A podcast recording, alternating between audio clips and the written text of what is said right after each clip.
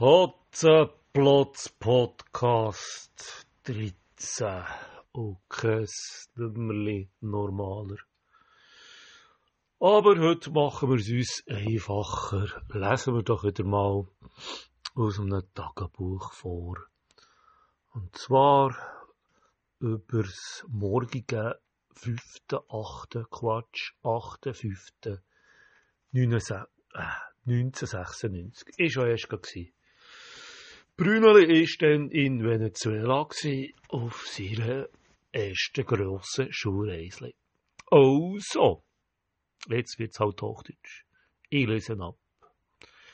Wie jeden Morgen besorgen wir unser Morgenessen bei John, gleich um die Ecke bei uns im Klauerviertel.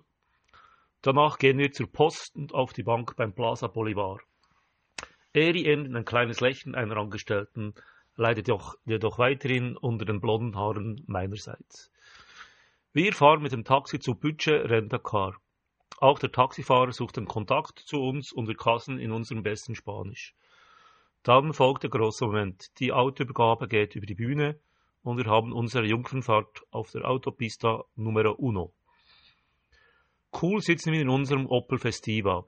Es vergehen keine fünf Minuten, bis wir ein erstes Mal angehupt und verflucht werden.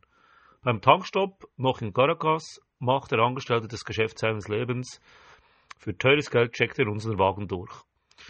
Die Autopista ist in einem besorgniserregenden Zustand. Alles voller Schlaglöcher. Außerhalb von Caracas führt die Straße steil auf einen Hügel. Wir nehmen gleich die erste Ausfahrt. Hier gibt es Erstaunliches zu sehen.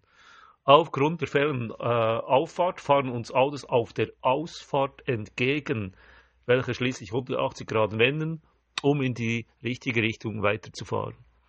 Es folgt eine einschüchternde Fahrt über die Hügel außerhalb der Stadt. Überall stehen ärmliche Hütten. Das Gebiet der Favelas ist riesig. Wir kommen uns ziemlich falsch am Platz vor.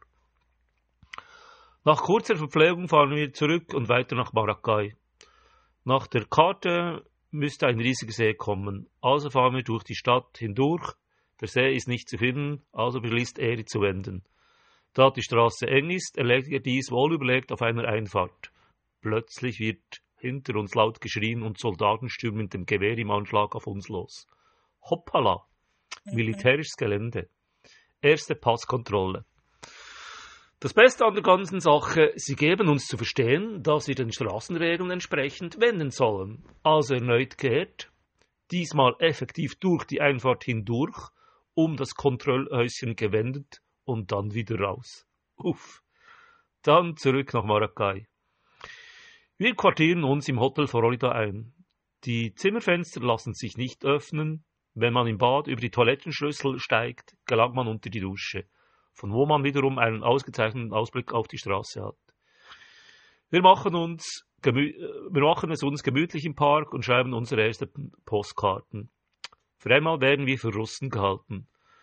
Unsere Restaurantwahl geht auf. Im Fernsehen läuft der Match PSG gegen Rapid.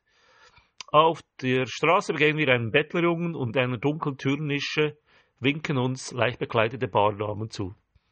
Zu unserem Bedauern müssen wir feststellen, dass die Wirkung von Polarbier bei geringen Mengen schnell nachlässt.